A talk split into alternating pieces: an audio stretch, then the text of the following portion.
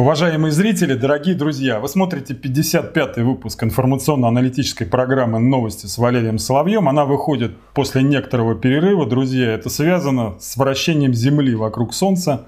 Валерий Дмитриевич, всех почему-то так радует и удивляет тот факт, что год назад мы были примерно в той же точке гелиоцентрической орбиты, что все, что работало, перестает работать, все сетки вещания, которые были согласованы, тоже летят в тартарары. Ну просто какое-то безобразие, Валерий Дмитриевич.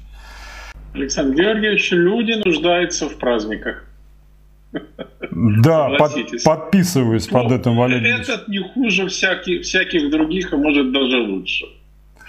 Но тем не менее, друзья, мы сегодня в каноническом составе. Это хорошо, без третьего. Третий Дмитрий Валерьевич Потапенко улетел э, на все каникулы к родственникам. Я у него в попыхах успел взять э, интервью. Валерий Дмитриевич, мы там с ним немножечко порефлексировали на тему прошедшего года. Больше, кстати, в, экономически, в экономическом смысле. Я думаю, что давайте мы с вами тем же самым займемся только немножечко расширим временную рамку до 20-30 лет, не только про прошлый год поговорим. И еще, Валерий... А что так мало-то? Давайте 200-300, Александр Георгиевич. Валерий Дмитриевич, ну вы доктор исторических наук, поэтому ну, мы можем мы можем себе любую ретроспективу Легко позволить. оперировать, да, эпохами. Вот, я в этом смысле прикрыт надежно. Ну так и, знаете, после праздников, как из рога изобилия, посыпались довольно-таки значимые программные интервью, и о них давайте тоже поговорим, обсудим. И будет вот такой вот интересный микс из рефлексии и свежих э, высказываний лидеров мнений. Я думаю, что зрителям будет интересно. Начнем э, с интервью, которое дал Дмитрий Сергеевич Песков Владимиру Рудольфовичу Соловьеву. Там рефлексии, кстати, тоже было предостаточно. Вот, э, началось интервью, все-таки вот Соловьеву не откажешь в профессионализме, Валерий Дмитриевич. Посмотрев из-под лоби на Пескова, Соловьев спросил, Дмитрий Сергеевич, а вы не либерал?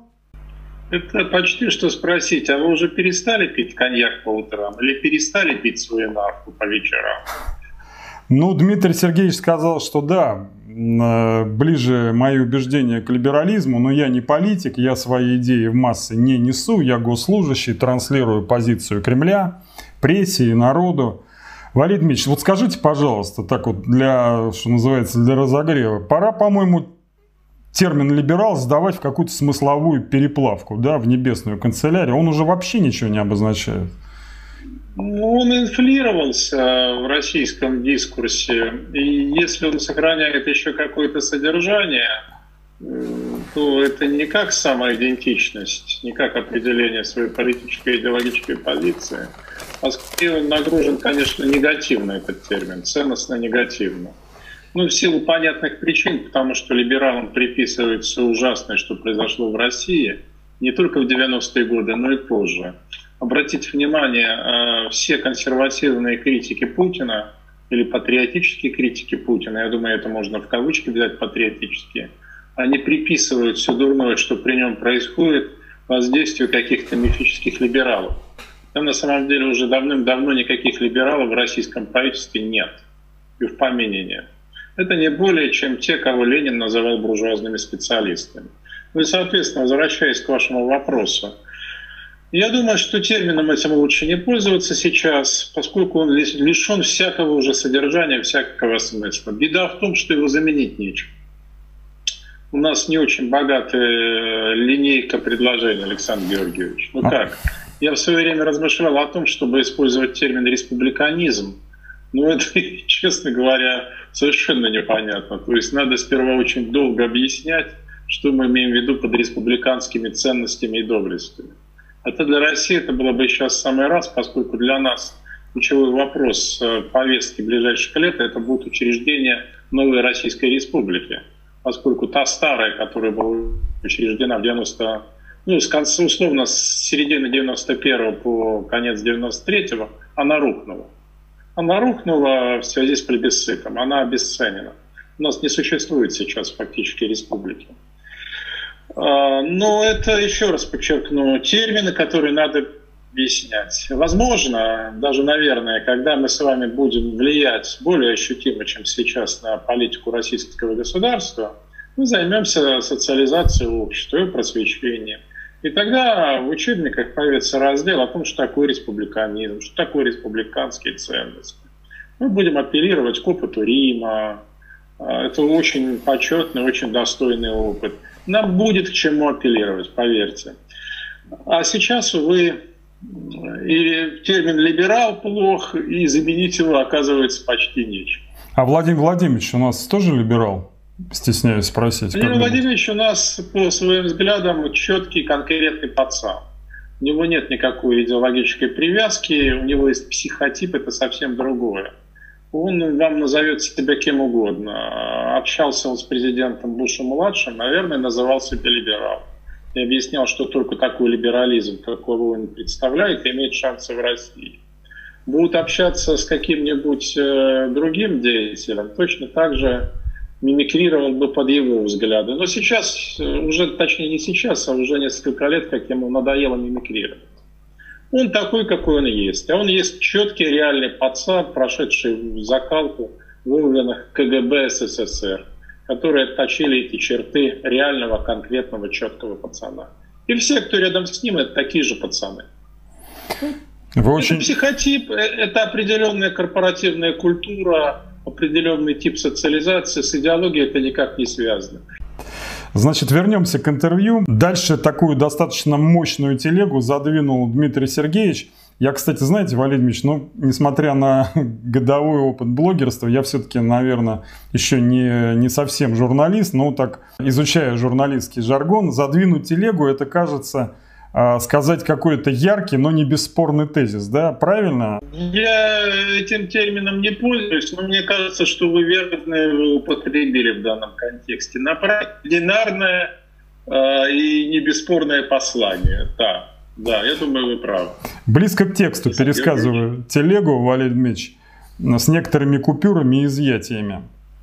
Значит, разговор там у них э, зашел про соглашение о разделе продукции.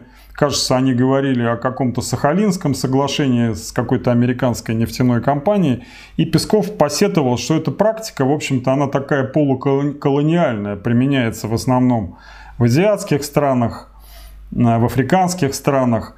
И пришел Путин в 2000-м, заставил Россию встряхнуться, остановил войны, заставил работать экономику, прибрал чуть-чуть, запятая, призвал к порядку олигархов. Они были не крупным бизнесом, а олигархами. Они лезли во власть. Практика соглашения о разделе продукции была прекращена, и именно на таких примерах мы видим, когда произошел водораздел. Если вы не хотите быть нашей колонией, вот тогда мы вам сейчас устроим. Валерий Дмитриевич, ну я вот в, этой, в этом длинном тезисе споткнулся в самом начале, на фразе «заставил работать экономику». Если это оговорка, то очень характерная, потому что это все равно, что сказать, заставить женщину себя полюбить. Да, эконом... Вы можете просто создать какие-то благоприятные условия, чтобы экономика заработала или чтобы женщина вас полюбила. Да? Но заставить вы не можете ни то, ни другое. А что вот вам слух резануло из этого перечисленного? Какие у вас впечатления от сказанного? Мне не резануло слух э, этой телега, как вы назвали. Я обратил внимание на необычный жанр. Дело в том, что мы с вами услышали то, вот и это воспроизвели, что должно быть написано в некрологе Владимира Владимировича. Вот такое ощущение, что вот эти двое, на самом деле фактически, они это, кстати, делают бессознательно, обсуждают его некролог. Это то, как они будут о нем отзываться после его скоропостижного ухода. Ну, некролог можно взять в кавычки, потому что можно физически или биологически оставаться живым, но причем уже находиться вне удел. А, ну вот они отрабатывают сейчас эту риторику, они отрабатывают эти риторические ходы, что надо будет говорить, что, как им кажется, должно а, остаться в учебниках истории. Обратите внимание, это довольно странная беседа, Александр Георгиевич. Очень странная. И дело не только в том, что она нужна, чтобы заполнить вопиющую, зияющую пустоту, потому что Путин эту пустоту уже заполнить не в состоянии. Он не ньюсмейкер больше. И провал его линии 17 декабря это подтвердил. Поэтому надо э, вбрасывать какую-то псевдоконспирологическую туфту о его тайной поездке в Сирию. Какое это имеет значение. А вместо Путина вот два апологета, два клеврета его изощряются. Но еще раз подчеркну, содержание, тональность, я бы сказал, стиль обсуждения – это стиль не панигирика прижизненного, это подготовка некролога. Я, кстати... Вот это обратило на меня наибольшее внимание. И могу сказать, что не только мое внимание. Западные наблюдатели увидели в этом, те, которых очень оттренированный слух и оттренированный глаз, увидели именно это. И они мне сказали, это бессознательно уже происходит. Вы знаете, я, я на что обратил внимание, я, кстати, нисколько не радуюсь этому обстоятельству, просто его отмечаю. И Песков, и Соловьев э, постарели. Там не было вот этой вот студийной картинки с Первого канала, видимо, не было вот этого вот профессионального грима. Все снималось, как знаете, как и положено в Ютубе, на какую-то, видимо, простую камеру с довольно-таки простой композицией. Тоже такая примета времени, да, мы все не молодеем, Валерий Дмитриевич. Да, Александр Георгиевич, мы-то с вами как раз молодеем. Смотрите, какие мы с вами красавцы. Вы прекрасно смотритесь, Валерий Дмитриевич, но я вам говорил об этом. мы прекрасно, прекрасно, прекрасно провели новогодние каникулы и все такое прочее. Так что у нас как раз все хорошо. Знаете, почему молодеем? Потому что нам совестью привить не надо. Когда люди лгут, постоянно лгут и превращают ложь в свое ремесло, в свою профессию, ложь очень разрушительно влияет на психические процессы, на физиологию в целом. Это результат исследований. То есть они начинают очень быстро изнашиваться, такие люди. И это по ним очень видно. А уж если Владимир Владимировича вблизи посмотрите без грима, о, без слез не сможет Александр Георгиевич. Ну или без э, бокала виски. Ну или хотя бы старого доброго Эля. Валерий Дмитриевич, э, у нас на подходе бутылка семилетнего рома. Как только будем в офлайне, э, дочка с Кубы привезла, так что, как говорится, добро пожаловать. А, йо-хо-хо и бутылка. Рома, да, да. Я думаю, что как минимум на 7 лет помолодеем после употребления, раз уж ром 7-летний. А, Владимир Пастухов, который вроде бы должен быть э, с той же самой стороны политического холма с Дмитрием Сергеевичем Песковым, поскольку, поскольку оба либералы, как-то говорил о Версальском комплексе у россиян. А взялся он как раз от того обстоятельства, что он косвенно подтвердил, кстати, вот этот тезис Пескова о том, что с нами как не так стали обращаться, что Запад повел себя по-скотски с Россией после крушения СССР. Что он имел в виду, как вы думаете? Он имел в виду, что Запад полностью игнорировал не только наши амбиции. В тот момент, скажем, в 90-е годы в начале нулевых особых амбиций не было. А наши законные требования, э, наши законные вполне справедливые предупреждения, в частности, там, о приближении НАТО, о необходимости учитывать э, настроение российского общества и тому подобных вещах. Я бы сказал, что кстати, не весь Запад в целом, но часть Запада, именно часть Запада, в первую очередь англосаксы, то есть американцы и британцы, они решили, что ну, Россия уже навсегда разрушена, она пала, и пусть она знает свое место. А никогда не надо унижать тех, кто оказался повержен. Потому что, помните, мы с вами как-то цитировали блаженного Августина, а, а, его знаменитое высказывание о том, что никогда не надо полагаться на сегодняшние преимущества, потому что когда вода высоко, то рыбы едят муравьев, а когда вода спадает, то муравьи едят рыб. Вот никогда не надо полагаться на сегодняшнее преимущество. Так что, да, демонстративная позиция некоторых западных кругов, еще раз подчеркну, не всех – допустим, позиция Германии, мне казалось, и тем паче Италии, всегда очень взвешена. А вот с англосаксов отношение было несколько иным.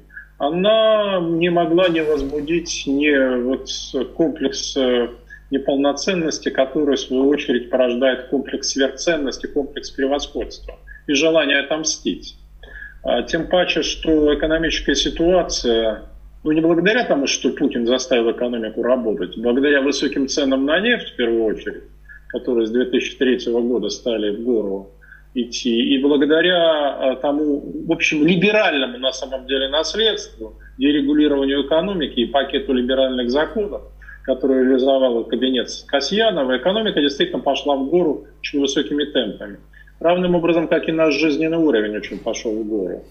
А, я могу сказать, что никогда в целом а, не было такого роста доходов а, в России ну, за 20 век и тем паче за начало 21 Просто такого быстрого и массового роста доходов, такого значительного в России, насколько я знаю, нет. Но это же произошло не благодаря нет, экономической линии Путина, а скорее вопреки. Он нет, просто не успел конечно, гайки закрутить. Нет, конечно, вот мне кажется. Но дело в том, что это, да, создало экономическую почву для политических и геополитических амбиций. Когда у вас быстро наполняется казна, и когда вдруг выясняется, что вы можете реализовывать обширные социальные программы и начать перевооружение вооруженных сил, и более того, проводить политику гибридной войны, э, по отношению к Европе в первую очередь, то вы думаете, что ну, пришло время взять реванш. Пришло время взять реванш. А другое дело, и это очень важное обстоятельство, на которое у нас не обращают внимания или не хотят, выяснилось, что русское национальное самосознание, которое действительно было травмировано, это чистая правда, оно оказалось удовлетворено возвращением Крыма. Вот ему больше ничего не надо. Вот все остальное – даже Донбасс, да, там, тем паче Украина, Беларусь, русским на это наплевать. И с моей точки зрения, как раз история весны 2014 года и последующие массовые реакции, они как раз наглядно подтвердили, что Россия больше не империя, что имперский комплекс или имперский синдром исчез. Он просто исчез. И отношение русских к современному миру становится все более рациональным и прагматичным. С одной стороны. С другой стороны, она, конечно, искажена в результате влияния пропаганды, и здесь много разной чепухи. Но в общем целом люди прекрасно понимают, что их интерес лежит не в воссоздании Советского Союза, а в том, чтобы вот в конкретной Кинешме, Магнитогорске, Казани, Мурманске, Иванове им стало жить лучше. Вот это вот они понимают очень хорошо. И это историческая точка существования великой. Она именно сейчас была подставлена Путину. Угу. Вот он хотел родить, а получил наоборот. Это очень интересно, когда сама э, доводит дело до конца. Угу. Александр? Да, у нас связь немножечко гульнула, Валерий Дмитриевич, но так в целом было неплохо слышно.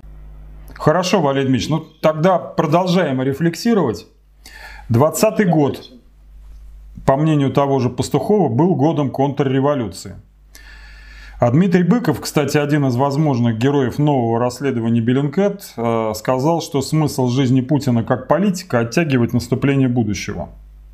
Ну, Валерий Дмитриевич, вообще могу себе представить, что такая цель может быть оправдана, когда настоящее прекрасно, а будущее, наоборот, ужасно. Вот. Но судя по цифрам даже не экономической статистики, которая, мне кажется, во многом является результатом экономических, э, статистических ухищрений, а даже вот по статистике доступа к канализации, да, Росстат нам говорит, что 22,6% наших с вами соотечественников не имеют доступа к канализации. А почти у 6% нет никакой канализации вообще. То есть, как сказал Чичваркин, у них там на лету замерзает, да, во время того, как они пользуются удобствами. Вот какой смысл, я извиняюсь за эту эмоцию, консервировать такую ситуацию? Ну, для Путина, наверное, понятно какой, а вот для нас, вот для россиян, да, вот что, опять история скачет, гремя золотыми подковами по черепам дураков, да? Что происходит? Ну, давайте я сначала отреагирую на две приведенные вами цитаты ну, я имею в виду в начале вашего утверждения вопроса. Ну, значит, никакой контрреволюции не было в 2020 году, потому что в 2019 не было никакой революции. Угу. Все, все довольно очевидно. Были волнения в Москве. Они довольно значительны по нашим меркам, но, в общем, они значительно меньше по масштабу и по потенциальным последствиям, чем а, протесты конца 2011-2012 года о которых еще так всяк можно было бы говорить, как об абортированной революции. В 2015 году ни революции, ни даже намека на нее не было. Поэтому, соответственно, не было никакой контрреволюции, это с фактической точки зрения. А была подготовка власти к транзиту, а к тому, чтобы контролировать э, административно-полицейский политический процесс этот. И плюс эта подготовка была усилена репрессивными моментами и покушениями на убийство, в частности, Навального, после белорусской, после начала белорусской революции, поскольку белорусская революция показала, что любая революция, как и прежде, начинается внезапно. Вот это вот правило всех революций. Ни одна революция нигде, никогда, никем не была предсказана. Они всегда начинаются внезапно. А, мне ближе как раз э, поэтическая интуиция Дмитрия Быкова, или литературная, который говорит о том, что Путин хочет остановить наступление будущего. Это правда. Вот это правда. Мне кажется, он очень хорошо поймал этот психотип, а, потому что Путин не понимает того, что в будущем он не может его контролировать, он боится. И в этом смысле это очень похоже на пресловутое подмораживание России там, при Победоносцеве или на э, политику Николая I, который тоже пытался сдержать наступление будущего. Ну, он пытался там в рамках всей Европы тогда сдержать, учитывая его тогдашнее влияние. А почему это все делается, Александр Георгиевич? Помимо страха перед будущим, потому что будущее – это открытость, неопределенность и риски. А риски э, в чем? В разрушении того статус-кво, где вы являетесь бенефициаром. Вот вы наворовали. Из России вывезено от триллиона до двух триллионов долларов США. Так вот, вам есть чего бояться да, в связи с изменением статус-кво. Вы боитесь это все потерять. Вы наворовали не просто на детей, внуков, правнуков, но поколение вперед. Но вы боитесь того, что вне сферы вашего контроля. Вне сферы вашего контроля именно будущее. Поэтому вы всячески пытаетесь его предотвратить и создать страну, ну как там Россия, страна вечно зеленых помидоров, страна, где вечно повторяется вчера. Вот это таки день сурка, да, в рамках э, одной, у нас, по-моему, все-таки одна восьмая часть суши, если мне память не изменяет. Или одна шестая, что-то у меня моя тройка нет, по нет, географии. Нет, не одна шестая точно, меньше, но одна восьмая, по-моему. Вот в рамках этого огромного пространства отгородиться от всех частоколом, новое там, э, как у Сорокина, сахарный Кремль, вот, новая опричнина выстроить и повторять вечное вчера, вечное вчера. И вам комфортно. Ну и у вас должны быть, конечно, какие-то терминалы на запад, куда вы можете поехать, оттянуться. Потому что вы здесь все равно на вахте, вам здесь хорошо добывать деньги. Но дети ваши, внуки, вы хотите, чтобы жили на Западе. И это фактически такие есть уже. Ну, даже не сейчас, уже, по крайней мере, там последних полтора десятилетия, а то и два десятилетия как минимум. Поэтому вы боретесь за свой интерес. И, и вы хотите вот это быдло этих смешных крестьян с их смешной картошкой держать в грязи, потому что вы понимаете, если они начнут требовать свое, вам хана. И отнюдь не в метафорическом смысле, Александр Георгиевич. Да, Кобздан ведь может оказаться очень кровавый. Угу. Я, кстати... Так что есть чего бояться. Конечно, есть. И надо держаться за вечное это уже даже не настоящее. Наше настоящее – это на самом деле уже наше вчера. Вы уже прекрасно видите на сходство, видите сходство некоторых советских практик и нынешних. Не правда ли? Валерий Дмитриевич, а вот по поводу... Ну, нет того, что было, правда, у Советов. Давайте сразу добавим того, что было у них, нет. Ни идеологии нет, э, ни, может быть, искаженной, но все-таки большой идеи, большого нарратива пафоса строительства нового, пафоса открытия новых горизонтов. Здесь, в нашей России, конечно, у власти ничего подобного даже близко нет. Знаете, Валерий Дмитриевич, мне кажется странным, что вот у этого самого коллективного Запада нет какой-то такой четкой антиклептократической политики по отношению к деньгам из России. Вот помните тот самый знаменитый британский закон Unexplained Wealth Order, да, значит, если не можете объяснить происхождения вашего состояния, значит, его можно конфисковать. Но не очень-то он право применяется. Вот как-то западные пчелы не очень борются против этого нашего финансового меда. Почему, как так считаете? Наш же мед находится в их финансовых кулях, Александр Георгиевич. То есть э, они прагматичную позицию занимают? Конечно, конечно. Это первое. Второе. В общем-то, а, они люди весьма не глупые, знают, что это очень сильнодействующее оружие. То есть начало преследования не просто русских денег, а именно русских денег круга президента Путина. А, но это разовое оружие, оно бою, и оно обоюдоострое, потому что тогда вы не оставите а, этой элите правящей группировки ничего, кроме желания нанести как можно больше ущерба и отомстить. Отомстить имеется в виду Запад.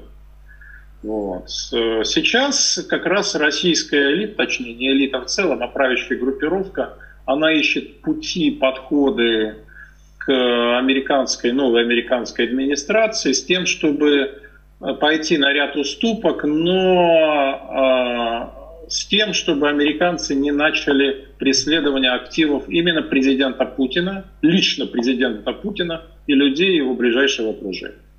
Они готовы сейчас уже на многое пойти. Я думаю, чем дальше, тем на больше они будут готовы идти.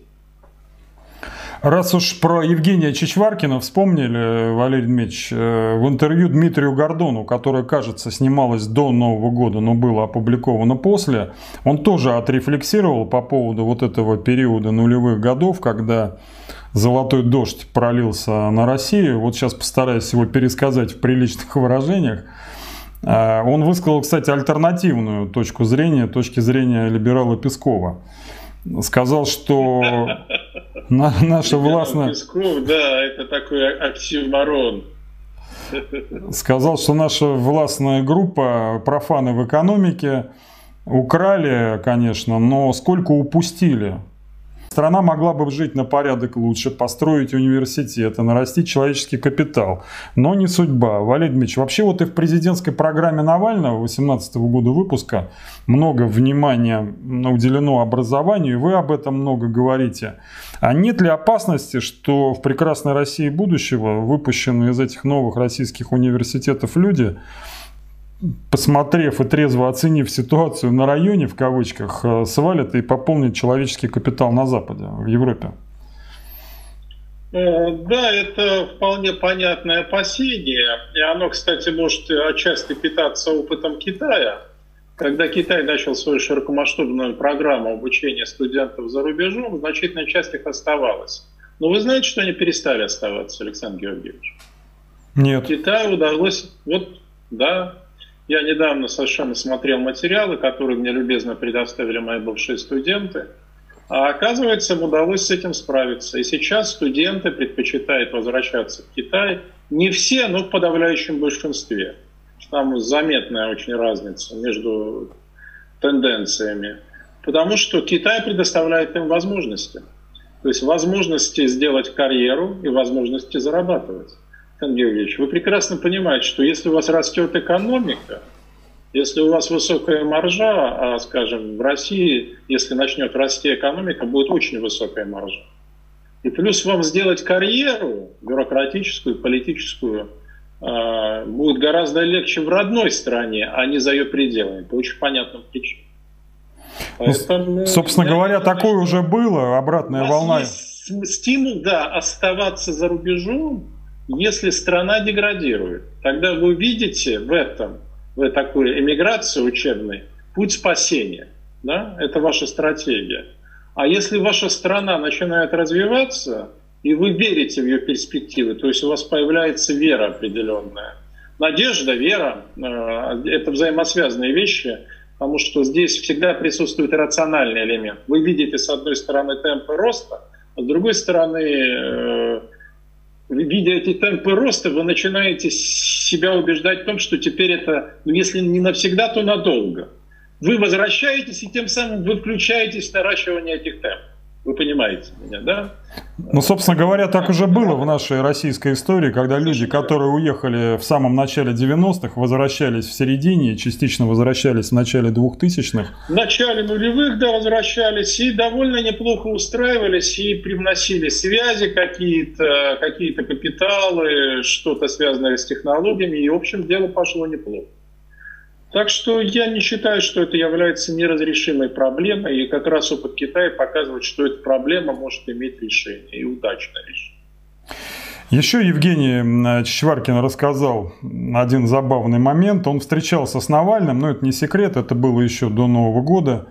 И они обсуждали какие-то уж совсем а, подробные подробности, извиняюсь за тавтологию, типа того, как они уберут монополию «Газпрома», «Роснефти», что ресурсы, несмотря на все эти европейские закидоны там, про зеленую энергетику, еще очень и очень долго будут востребованы, цены на них и в среднесрочной, и в долгой перспективе будут только расти, это будут еще триллионы и триллионы долларов.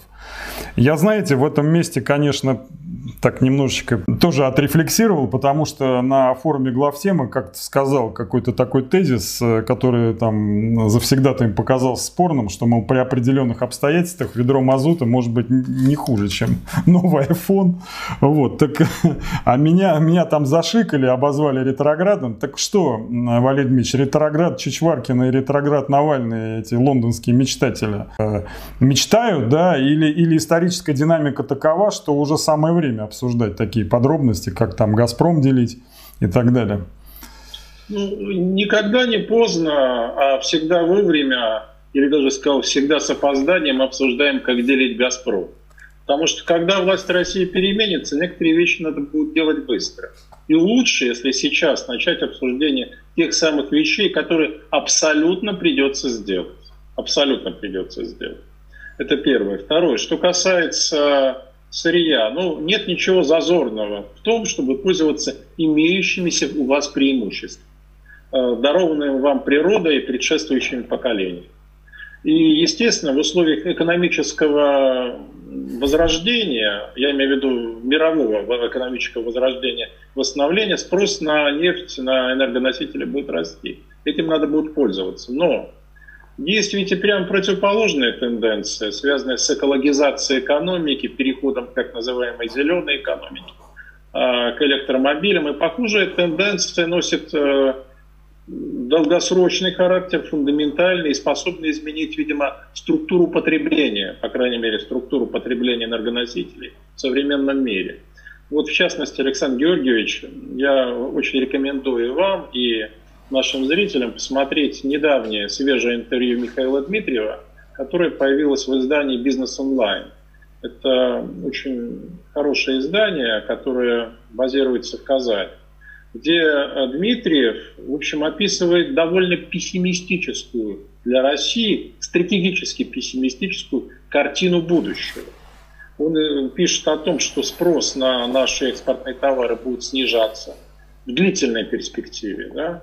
И что нам очень повезет, если к 2030 году мы сохраним уровень потребления, уровень доходов 2013 года. Понимаете? Вот у Чичваркина полностью противоположная позиция. Вот, полностью противоположная. Я не к тому, чтобы мы с вами сейчас решали. Кто из них прав? Кто из них прав. Знаете, может получиться, как в этом известном анекдоте, когда Равин сказал, и ты прав, и ты прав. И рациональное обоснование есть у той и другой позиции. И, по крайней мере, будущее совершенно очевидно не предопределено. Оно не предопределено, оно зависит от наших усилий. И кое-что мы можем сделать для того, и даже немало сделать для того, чтобы оно было для нас более выгодным, более привлекательным. Очевидно, что нас ждут тяжелые испытания в том, что касается выбора модели экономики да, и стратегии развития.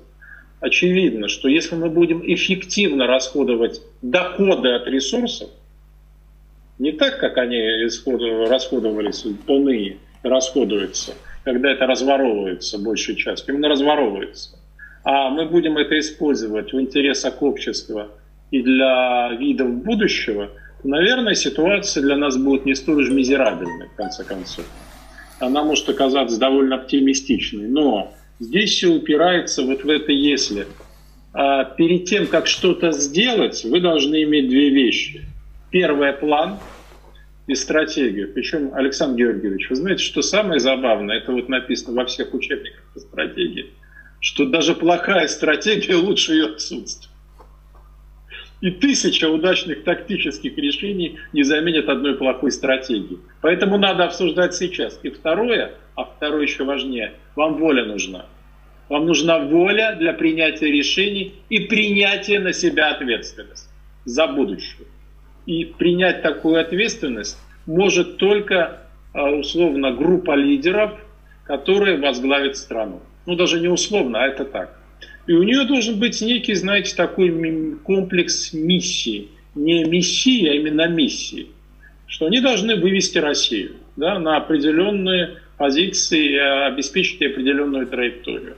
Вот если так подходить к решению экономических задач, выясняется, что помимо экономических факторов, чуть ли не самый главный, на самом деле это внеэкономический.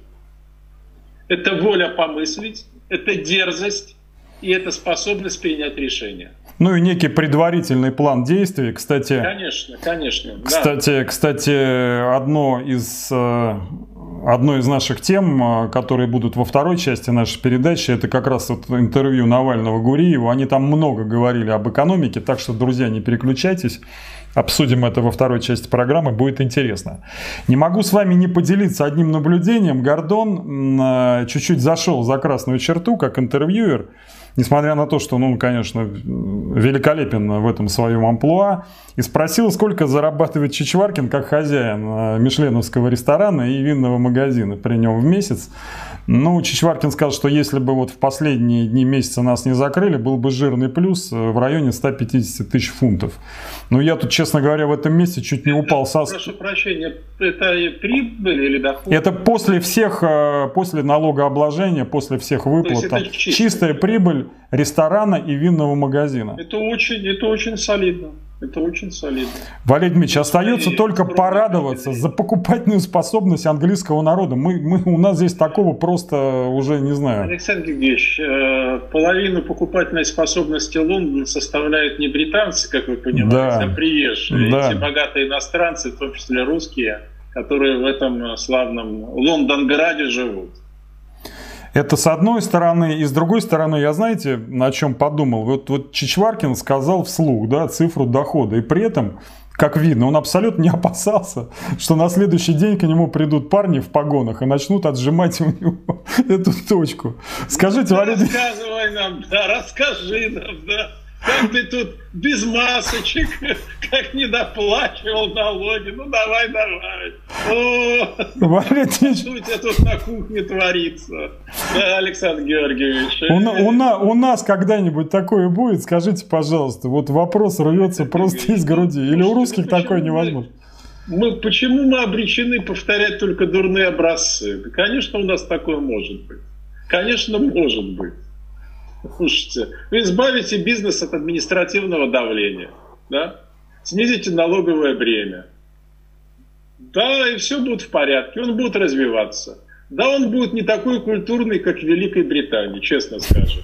Потому что на то, чтобы культуриться, какое-то время требуется. Но зато, а, он будет производить продукцию необходимую, б, он будет создавать рабочие места, и с, он будет генерировать деньги. То есть это и доходы, и зарплаты, и, соответственно, способствовать повышению спроса в стране в целом. Что вполне, вполне мы этого можем добиться. Вы, кстати, насчет структуры покупательной способности в Лондоне как в воду смотрели. Чичваркин-то признался, что самые дорогие бутылки его коллекции покупал как раз бывший наш народ, а цены на некоторые экземпляры там исчисляются сотнями тысяч фунтов, так что ну и почему? Я вот знаю, допустим, российского чиновника, не буду называть его фамилию, кстати, средней руки совершенно чиновник, он коллекционирует вин. Он живет в Москве, он на госслужбе. А, да, вот у него нет в коллекции бутылки вина дешевле 10 тысяч долларов. А у его коллекции несколько сот бутылок. Было. Сейчас, я думаю, может быть, уже и пара тысяч. Понимаете, Александр Георгиевич, да? Ну, Валерий Дмитриевич, давайте порадуемся за вашего Его приятеля. Скромненькой, скромненькой винотеки. А у нас, Александр Георгиевич, точнее у вас, у вас в подвале заканчивается виски, Александр Георгиевич. У, у них денег куры не клюют, а у нас на водку не хватает. Помните бессмертные да, строки Высоцкого? Цепные псы взбесились, мы правы. Давайте в наши Палестины вернемся, Валерий Дмитриевич. Вот объясните мне такую вещь. Вот был СССР, был он 70 лет, выиграл войну, тяжелейшую в отечественной истории. Много чего построил, была идеология, был, ну, не знаю, балет, была авиационная техника. Боевая, кстати, не хуже э, западный, говорю вам об этом как специалист. Сейчас прошло 20 лет России Путина, да, государство, которое управляется, ну, в общем-то, из одного кабинета, и которому, по сути, не на что опереться, да, вот э, идеологии нет, там, э, значит, самолетов новых нет, ну, там, сухой суперджет, давайте вынесем за скобки, иначе не, не смогу удержаться в пределах нормативной лексики. Ну вот э, как-то православие было в начале 2000-х, как-то вот оно оттеняло здание, государственное здание, но это церковное позолота, мне кажется, тоже потускнело в последнее время.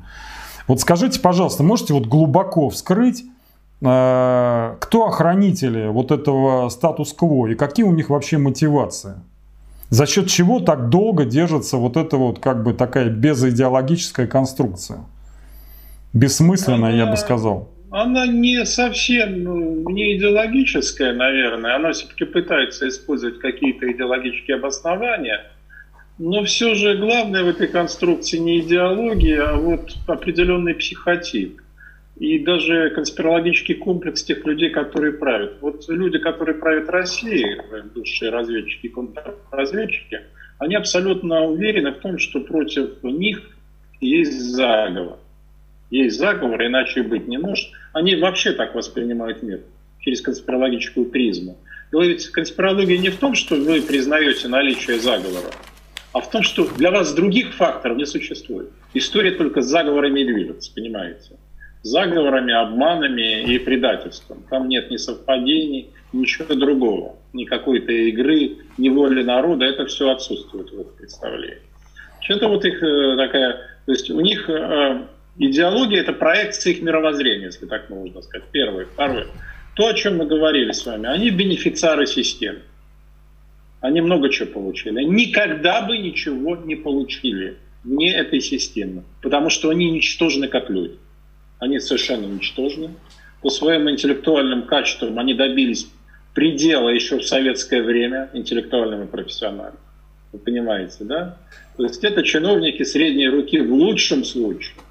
А тут они такую страну отхватили. Страну с колоссальными ресурсами и безропотным населением. Это третье. Мы с вами говорили, наши, достигли предела да, своей некомпетентности. Некомпетентности. Как... Наши люди сделали э, в свое время, каким показалось, рациональный выбор. Обменяли вот тот самый рост, беспрецедентный для нашей отечественной истории рост доходов на свободу. Только он, систем, он, он с этой системой не был связан никак вообще. То есть это, это, это было просто это совпадение. Не имеет никакого значения. Система представила себя э, творцом и вдохновителем э, этого, роста. этого роста доходов. И так или иначе в общественном сознании была устойчивая ассоциация э, с тем, что это Путин все обеспечил, это его достижение. Даже у умных людей такая связь была, ну, в конце концов. Вот так это, к сожалению, это и сработало. И в результате мы все оказались не бенефициары, а вот мы с вами оказались у разбитого корыта. Свободы нет, денег нет, перспектив нет. Это Держаться не за что, с пониманием отнестись, не за что. отнестись не можем. Нет. Эффект Крыма закончился еще там, на рубеже 15-16 годов. А элита приняла для себя решение держаться до последнего русского. Вот она и держится. Ну и главное, ей очень повезло, еще раз подчеркну. Вот эта вот фраза знаменитая путинская «люди вы лохи» – это то, как они нас видят. И, Александр Георгиевич, вы же не можете сказать, что это неправдивая оценка. Она правдивая. Я абсолютно с ней согласен, она Валерий Ильич. Многом, она, к сожалению, во многом, во многом, может быть, не полностью, но во многом правдива. История скачет, гремя золотыми подковами, как мы уже говорили выше. Я вам хочу сказать, вот э, говоря вот об этой системе, которая якобы способствовала экономическому росту, просто такой лык в строку, я вдруг вспомнил, что э, с 11 января 2021 года в 115 э, ФЗ, так называемый антиобнальный, вступают э, в силу к нему некие поправки, вот сейчас будут контролироваться суммы свыше 100 тысяч рублей. Валерий Дмитриевич, ну давайте уже пятерки контролировать. Где? В чем кармане? В чем карман, Александр? Ну, ну вот будут, будут все переводы контролироваться, значит, вот 100 тысяч рублей. А я думал на улицах. А на улицах не будут обыскивать. А что это у тебя? Опа-на, 125 тысяч, опа-на. А зачем тебе так много? 25 тысяч. Валерий Дмитриевич, просто эта система, она в 2000-е не успела. Тренд был понятен, да, на закручивание гаек. Но просто вот пока да. гайки не... Было, было несколько лет передышки. После чего экономику зарегулировали, о чем мы поговорим еще, значит, вот э, далее более подробно. Знаете, я а, чтобы еще хотел какую тему добить, мы о ней говорили а, в прошлом выпуске, вот про то, что наша система государственная каждый раз на каждом новом витке стремится неосознанно к модернизированному крепостничеству. Вот у нас, как я считаю, все-таки гражданского общества пока нет, или есть его какие-то зачатки, есть вот такая вот обывательская масса. Обыватель это не хорошо, не плохо, это ну, просто слово такое, обозначающее значит, людей с определенными привычками и стилем жизни. Обыватели в любой стране лояльны власти, если экономика растет. У нас она, Валерий Дмитриевич, давно не растет, они почему-то по-прежнему лояльны. И пассионарные личности, вот вроде вас, бьются в эту массу, но пока, во всяком случае, ничего не происходит. А потом, как не раз бывало в истории, вдруг ни с того ни с сего эта масса поднимается и начинает все менять. А говоря, так сказать, ближе к реальности, чаще всего сносить начинает. И пассионарные личности уже стремятся догнать этот процесс, его возглавить, там, направить там, и так далее. Валерий Ильич, вот честно говоря, ведь не существует никаких научных методов предсказать вот этот вот момент сдвига вот этой лавины, да? То есть мы еще неопределенное время будем жить вот в этой вот ситуации, когда вот там пассионарии будут э, радикализироваться даже, как многие считают, да, ну, в условиях такого прессинга со стороны э, властной системы. А основная масса будет инертна. И это может продолжаться еще сколько угодно времени. Александр Георгиевич, ну вот предсказать начало массовой динамики, как не раз я это повторял в наших с вами выпусках, в общем невозможно. Никогда никому не удалось это сделать. Это первое. Второе. Предсказать, в каком виде массовая динамика будет реализовываться, то есть в виде там волнений, бунтов, э, стихийных выступлений или в виде революции, тоже никому еще не удавалось. Но предсказать кризис можно – предсказать политический кризис можно. Скажем, э, в России он развивается. И он будет связан как раз процессом, процессом транзита власти. Но этот кризис, он в верхушке развивается, не в массе же людей, Валерий Дмитриевич. Дело в том, что он будет совершенно точно иметь низовое измерение, совершенно точно. Вопрос в том, насколько это измерение окажется значительным и как оно будет реализовываться. То есть без этого уже не обойдется, хотя бы потому, что этот верхушечный, как вы называете кризис, он, возможно, и начнется как верхушечный, он нуждается в массовом участии. Потому что общество для ряда группировок, его роль и позиция могут оказаться аргументом и инструментом в борьбе. Но это, это политическая массовка, Валерий Дмитриевич. А я говорю, вот действительно, когда лавина а, сторонников... Лавина, вы понимаете, вы можете эту массовку пробудить, а вот она, она как раз, понятно. Она заживет собственной жизнью. Вы же только снимите, ослабьте тормоза, да, и снимите некоторые ограничения. И куда выведет, вы никогда не знаете наперед. Ну что, кто-нибудь в феврале 17 года, вот там в марте после отречения Николая II мог представить, куда все это выведет, куда кривая выведет Россию? Да в помине не мог представить. Вот это и есть э, историческое творчество. Это и есть открытость, непредсказуемость истории. И это есть э, понимание того, что такой критической ситуации действие даже малых групп и небольших элементов может сыграть э, роковую роль или сакраментальную роль, не обязательно роковую, но сакраментальную ключевую. А как вам точка зрения Ходорковского Михаила Борисовича, которую он высказал Алексею Алексеевичу Венедикту во вчерашнем интервью о том, что начало этой массовой динамики – произойдет, когда, по его выражению, что-то у нас подгорит. Причем он четко обозначил, что подгорит, это не ухудшится экономическая ситуация. Он как раз, как и я, уверен, что вот экономику наши люди могут терпеть еще сколько угодно долго времени. Вернее, не экономику, а плохое положение дел в этой самой экономике. А под подгорит он имел в виду события типа Чернобыля или Крымска, когда произойдет какая-то вот такая вот катастрофа, которая, ну, так сказать, вот как-то потрясет основы общества, и вот тогда, а, а это, по его мнению, произойдет рано или поздно. Э, это не обязательно будет такой триггер масштабный. Э, повод может быть совершенно ничтожен. То есть, если горючая масса накопилась, если хвост высох, ну, совершенно не, не важно, кто именно поднесет спичку. То есть он говорил, по сути, об игнайтере, станет... о, о воспламенителе, да? да? Но, но, но прямой зависимости между экономикой и социальными волнениями, социальной динамикой нет. Это правда. Угу. То есть это совсем не обязательно будет вытекать из сферы экономики. Но она, в общем, э, сыграла и играет очень важную роль в формировании этого горючего материала. Угу. Валерий Дмитриевич, хочу представить на ваш суд и на суд зрителей два своих мини-журналистских расследования. Я не волшебник, только учусь. Значит, вот в последнее время в интернете на дружных и незнакомых каналах почему-то очень часто вспоминают годовой давности интервью Владимира Владимировича э, агентству ТАСС Андрею Ванденко и те самые злосчастные 17 тысяч. Вот, и один из э, знакомых мне политологов сказал, что, мол, президент просто неправильно поняли, он не хотел обидеть людей. Да, и злить их как-то, сказав, что они все средний класс за 17 тысяч. Мол, это есть действительно такая методика Всемирного банка причислять к среднему классу людей с доходом в полтора раза больше, чем МРОД. Но вы же знаете, я математик, я как-то сразу так подумал, что если есть формула с одним коэффициентом полтора и с одной неизвестной, вот этот самый МРОД, то средним классом можно сделать вообще всех в России, назначив МРОД, допустим, одну тысячу рублей. И тогда мы все ого-го, какой средний класс. Но это же бред, Валерий Дмитриевич. Я подумал и пошел разбираться со Всемирным банком, и оказалась очень интересная вещь. Знаете, там, где собака порылась, как говорили у нас мои, оказывается, есть индекс Кейтса, так называемый, соотношение между минимальной и усредненной заработной платой в стране. И по рекомендациям Международной организации труда, индекс этот должен быть не менее 50%.